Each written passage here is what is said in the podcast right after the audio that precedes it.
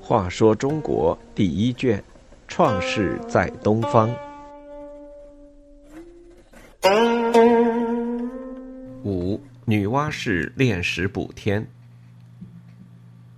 在众多的传说人物中，女娲氏是一个本领高强、异常特别的女性。据说她人头蛇身，一天之中可以有七十种变化。女娲氏生活在天地很不太平的时期，地的四极忽然坍塌，九州四散分裂，天也分成许多片，望上去到处是黑洞，不少地方燃起大火，有些地方被浩瀚的大水所淹没，猛兽横行人间，专门扑食善良的百姓，鸷鸟在天空盘旋，看见老人和儿童。就下来抓捕啄食。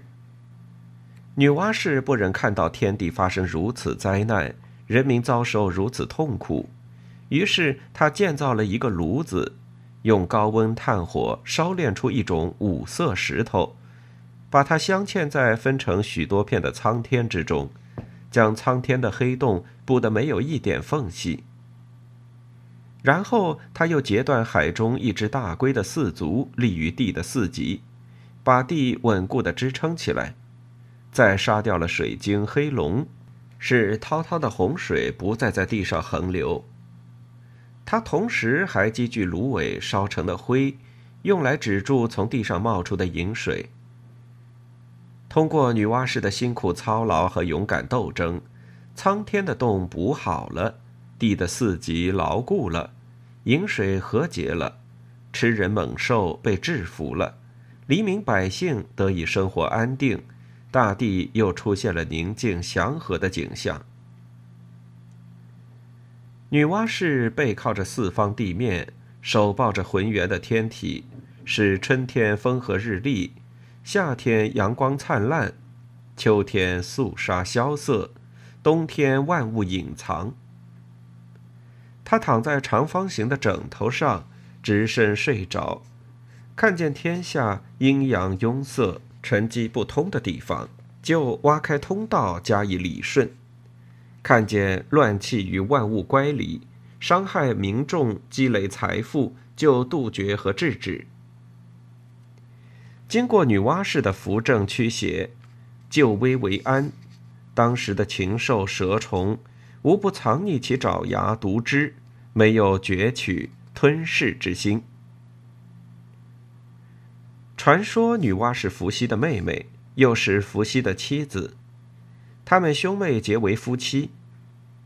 一天，兄妹俩在昆仑山上欲为夫妻，而又害羞，就向天空大喊：“天，如果谦和我兄妹二人为夫妻，这山上的白烟就合拢到一起；如不同意，就是烟散。”结果，山上的白烟立刻合拢。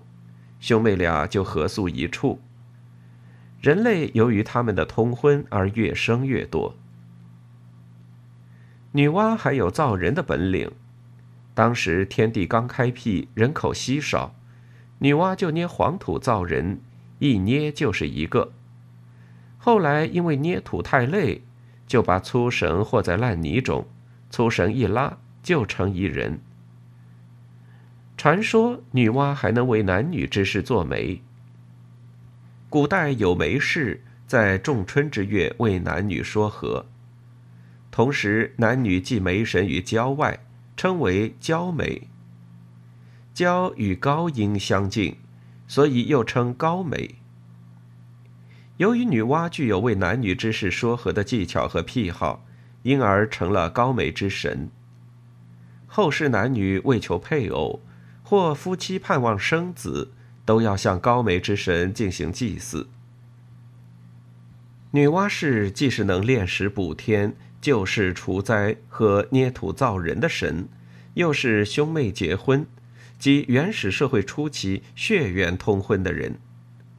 女娲氏的故事反映了原始社会初期人们的幻想和婚姻状况。